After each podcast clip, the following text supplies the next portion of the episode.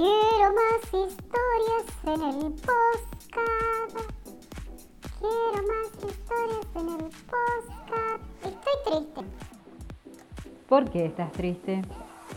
Porque quiero más historias de Yerazade, de las mil y una noches. Bueno, no estés triste. Ahora te voy a contar. Sherazade era una mujer muy valiente que en su tiempo y con las armas que tenía intentó salvar a todas las mujeres de su reino de una muerte segura. ¿Cómo lo hizo? Se casó con el rey. No, no se casó con el rey. Tuvo que contar mil y una historias hasta que el rey logró enamorarse de ella. Y la verdad que una historia de amor impresionante. Muy linda historia de amor impresionante. Mil y una noche tratando de contar historias para salvar su vida. Un amor medio complicado. Sí, tenés razón, Paquito. Un amor medio complicado. Pero te voy a contar. Voy a seguir. Dale, dale, dale. Al despertar, marchó el rey a presidir su tribunal vio llegar al visir que llevaba debajo del brazo un sudario para Sherazade, a quien creía muerta.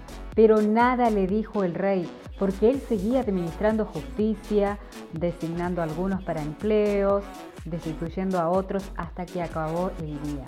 El visir regresó a su casa perplejo, en el colmo del asombro al saber que su hija había sobrevivido a la noche de bodas con el rey Shariar.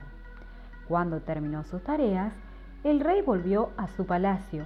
Al llegar por fin la segunda noche, Doña Sada pidió a su hermana que concluyeran la historia del mercader. ¿Y quién era Doña Sada? Doña Sada era la hermana de Sherazade. Doña Sada entonces pidió a su hermana que concluyera la historia del mercader y el efrit. Sherazade dijo, de todo corazón, siempre que este rey tan generoso me lo permita. Y el rey, que sentía gran curiosidad acerca del destino del mercader, ordenó, puedes hablar.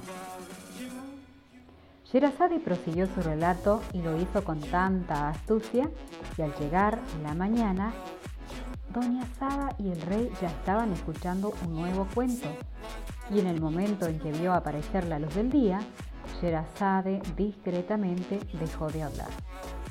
Entonces su hermana, Doña Sada, dijo, ah, hermana mía, cuán deliciosas son las historias que cuentas.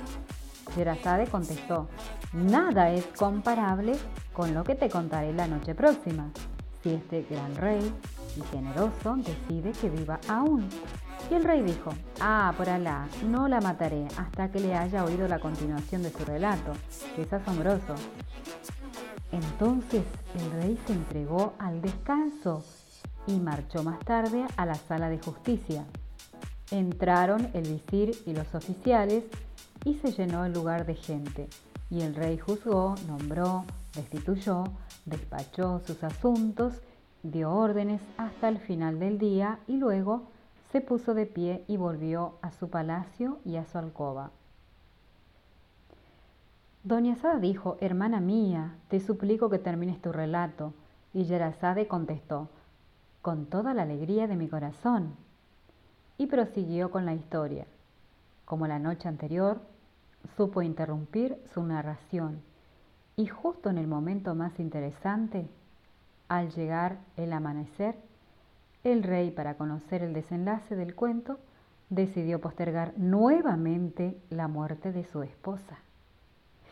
Al llegar el alba de la noche siguiente, cuando doña Sada manifestó cuán interesantes habían resultado el nuevo relato, respondió Yerazade. Respondió Yerazade, pero es más maravillosa la historia del pescador.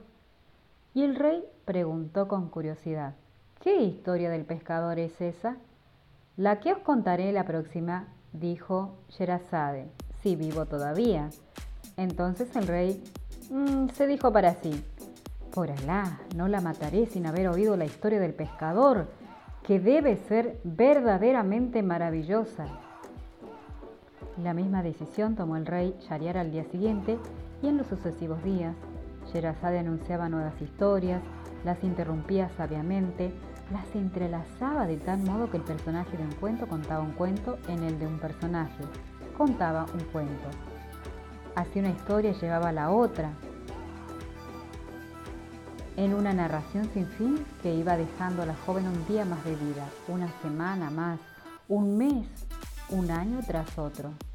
Transcurrida 536 noches, Yerazade empezó a narrar las aventuras de Simbad el marino.